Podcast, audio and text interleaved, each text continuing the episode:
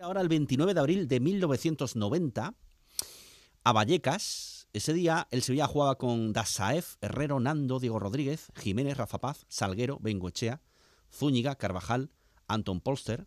El Sevilla eh, se adelantaba el marcador, ese día perdió, pero marcó Polster en el minuto 9. Eh, y han pasado 30 años. Es decir, que han pasado 30 años de los 33 goles en liga de Polster, el récord que todavía sigue vigente en la historia del Sevilla.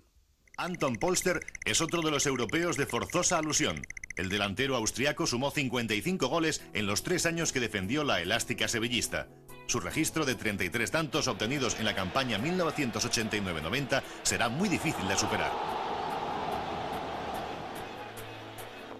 Dotado de un excelente disparo con la pierna izquierda, el vienés también destacaba por la hábil protección del cuero, ayudado por su complexión.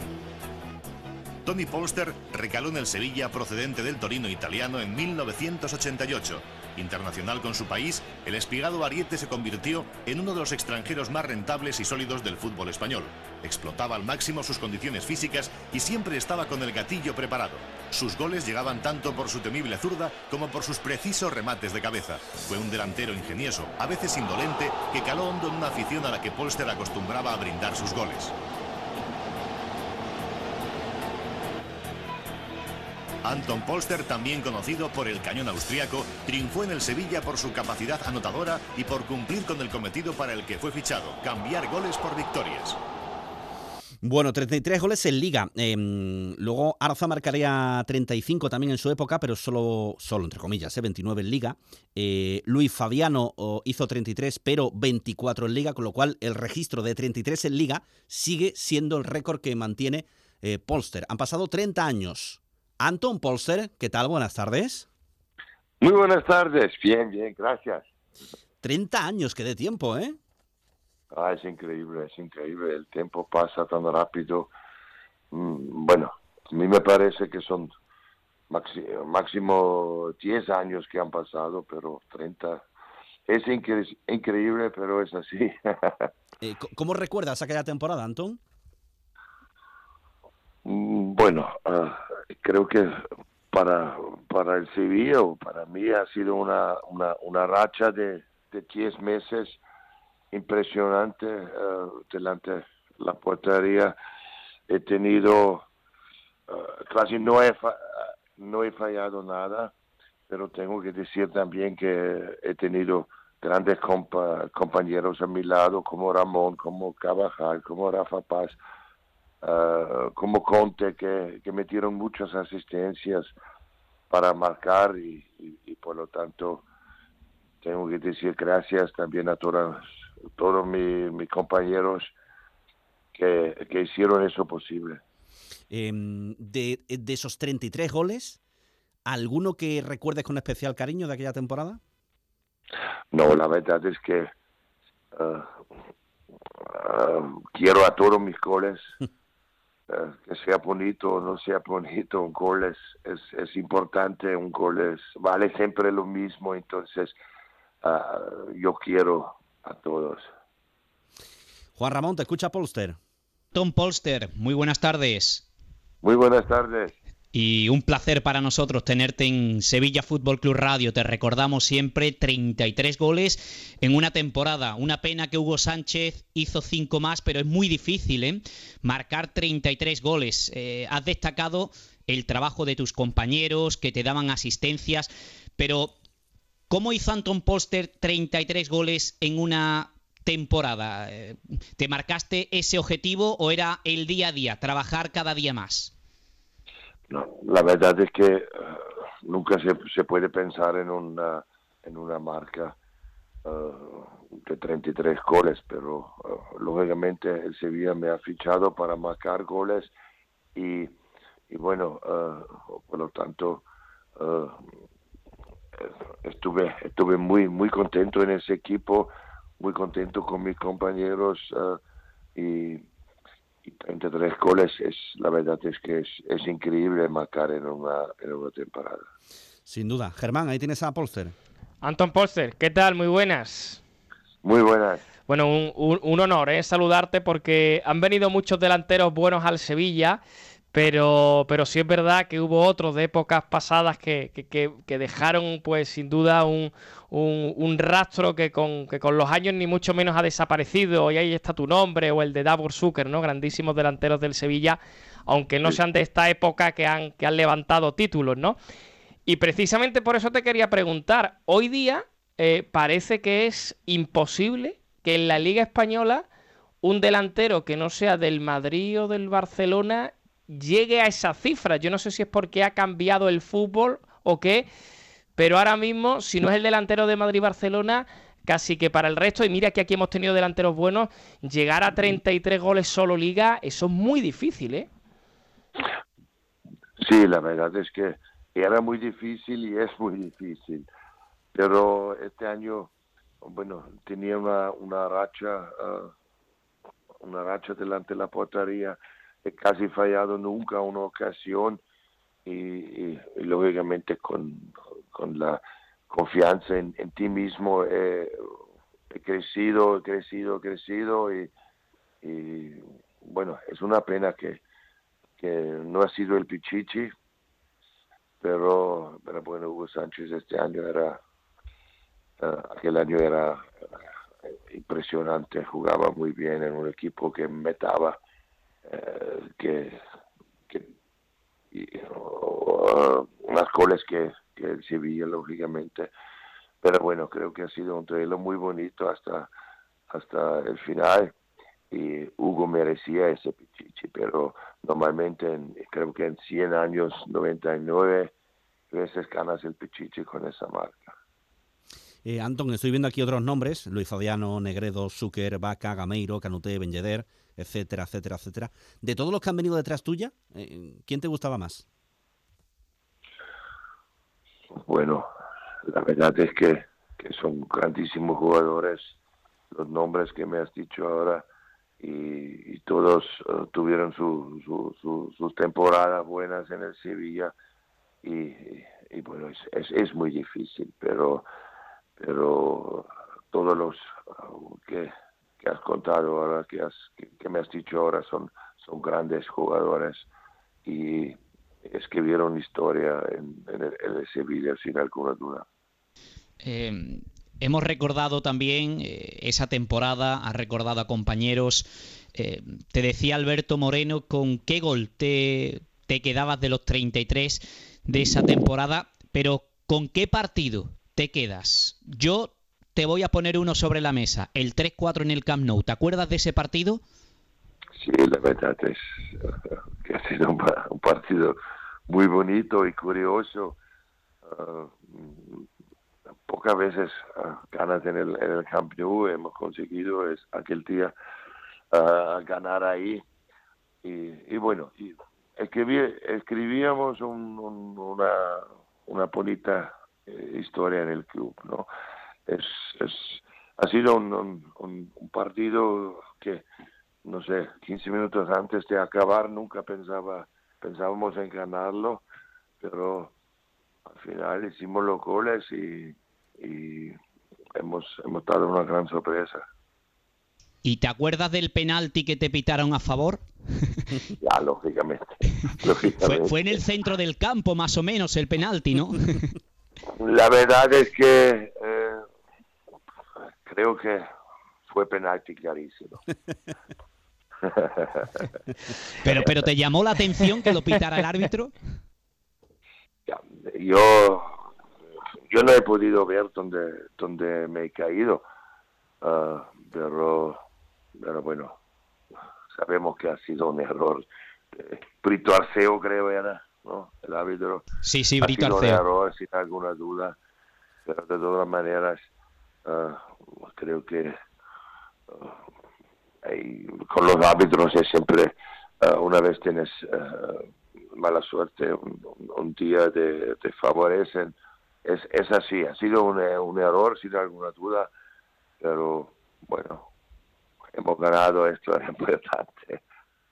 Eh, Anton, me, gustaría recordar contigo, estamos hablando de, viejos partidos, pero ¿cómo recuerdas tú tu fichaje por el Sevilla? En ese momento en el que te dicen el nombre del Sevilla, ¿qué, sabías tú del equipo, eh, de la ciudad? Es verdad que tú, pues evidentemente en, la Liga Española al final, pues tenías e, ese peso, ese conocimiento, pero mm, cuando dicen Sevilla, eh, la imagen que se tiene desde fuera, ¿cómo era comparada con cuando dices, este es el Sevilla con la camiseta puesta, ¿no? Más allá de, lo dicho, ¿no? Pues otros equipos españoles que también, que también vestiste su camiseta.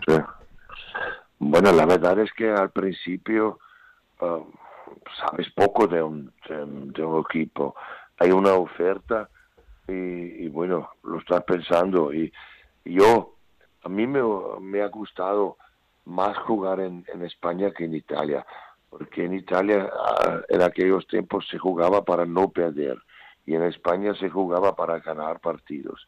Y eso ha sido para mí como delantero ah, muy importante. Y, y, por eso nunca, ah, nunca me no sé cómo se dice, pero eh, es que era, era una decisión uh, importante y era una, una decisión buena irme a España porque uh, aquí se jugaba para ganarse, se jugaba para, para meter goles y en Italia jugaba muy solo delante, muy, muy, muy solo y el catenaccio era, era ahí el, el, el sistema favorito y por lo tanto uh, era muy contento de, aceptar esa oferta y ha sido la, decisión justa. Eh, Anton, eh, pasa una gran carrera deportiva. Cuando pasan los años y alguien te habla en algún momento del, del Sevilla, ¿tú, ¿tú, cómo recuerdas? ¿Qué supuso para ti aquella etapa con la camiseta del equipo de Nervión? Ah, bueno, la verdad es que ah, ah, tengo muy, muy buenos recuerdos. Eh, el Sevilla tiene la afición, la mejor afición del mundo. Ah, eh, es que me querían mucho ah, ahí y, y, por lo tanto el Sevilla voy a tener siempre en mi, en mi corazón.